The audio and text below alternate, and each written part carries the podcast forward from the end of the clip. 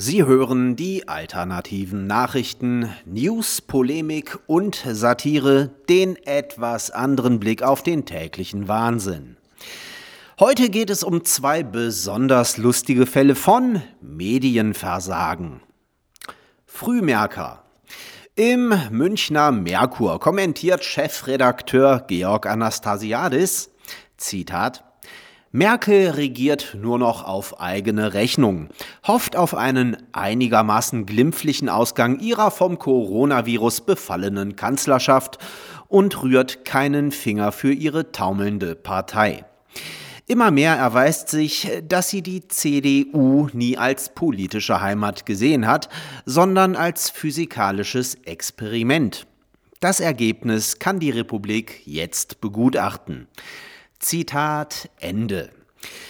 Willkommen zurück in der Realität, Herr Anastasiadis. Und herzlichen Glückwunsch, dass Sie das nun auch endlich bemerkt haben.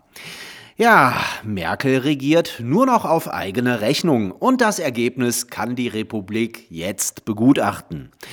Nichts anderes sagen wir in den alternativen Medien schon seit Jahren.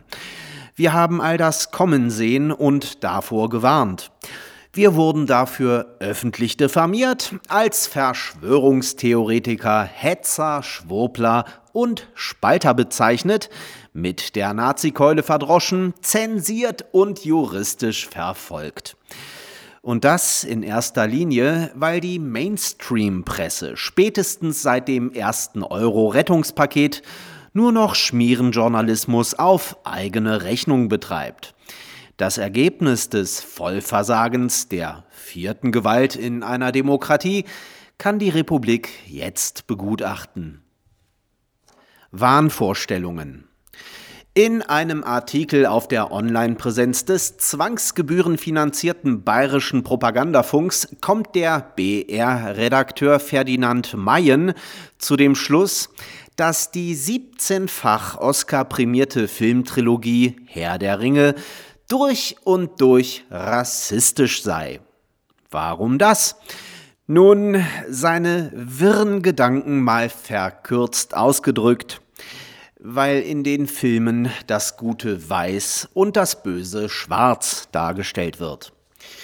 Nun, es mag Herrn Mein wohl entgangen sein, dass dies nicht etwa eine versteckte rassistische Botschaft ist, wonach weiße Menschen gut und schwarze Menschen böse sind, sondern ein evolutionäres Programm der menschlichen Psyche, das sich über die Jahrtausende nicht verändert hat.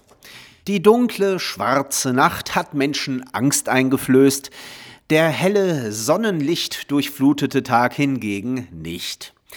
An Orten, die wir tagsüber gerne aufsuchen, weil wir sie malerisch und einladend finden, beschleicht uns nachts ein mulmiges Gefühl. Mütter sagen ihren Kindern, sie sollen nach Hause kommen, wenn die Dämmerung einsetzt. Böse Geister kommen in unserer Vorstellung um Mitternacht, nicht mittags. Die drei großen monotheistischen Weltreligionen Judentum, Christentum und Islam feiern ihre Gottesdienste am Tag, während Satanisten ihre schwarzen Messen nachts abhalten. Und nein, das ist nicht rassistisch, denn Achtung, festhalten, die Assoziation des Hellen mit dem Guten und des Dunklen mit dem Bösen gab es in allen Kulturen und Schwarze haben genauso Angst im Dunkeln wie Weiße. Aber keine Ahnung von etwas zu haben, gehört bei Ferdinand Mayen offensichtlich zum Programm. Denn bereits am 22. Januar ließ der ausgewiesene Ökonomie-Legastheniker uns auf allen Kanälen des Staatsfunks wissen, dass der Kapitalismus am Ende sei, es aber nur niemand wahrhaben wolle.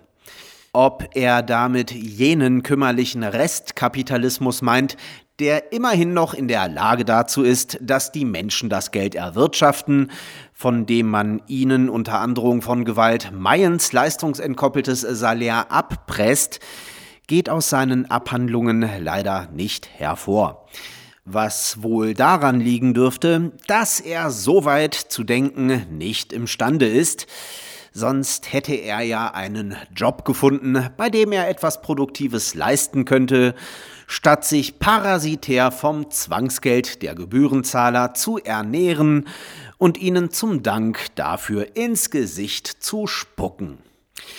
Doch so sind sie halt, unsere durchalimentierten Volkserzieher. Von nichts eine Ahnung, aber zu allem eine starke Meinung, die sie uns dann aufzwingen wollen, selbstverständlich auf unsere Kosten. Danke für nichts. Sie hörten die alternativen Nachrichten, Zusammenstellung und Redaktion, die Stahlfeder.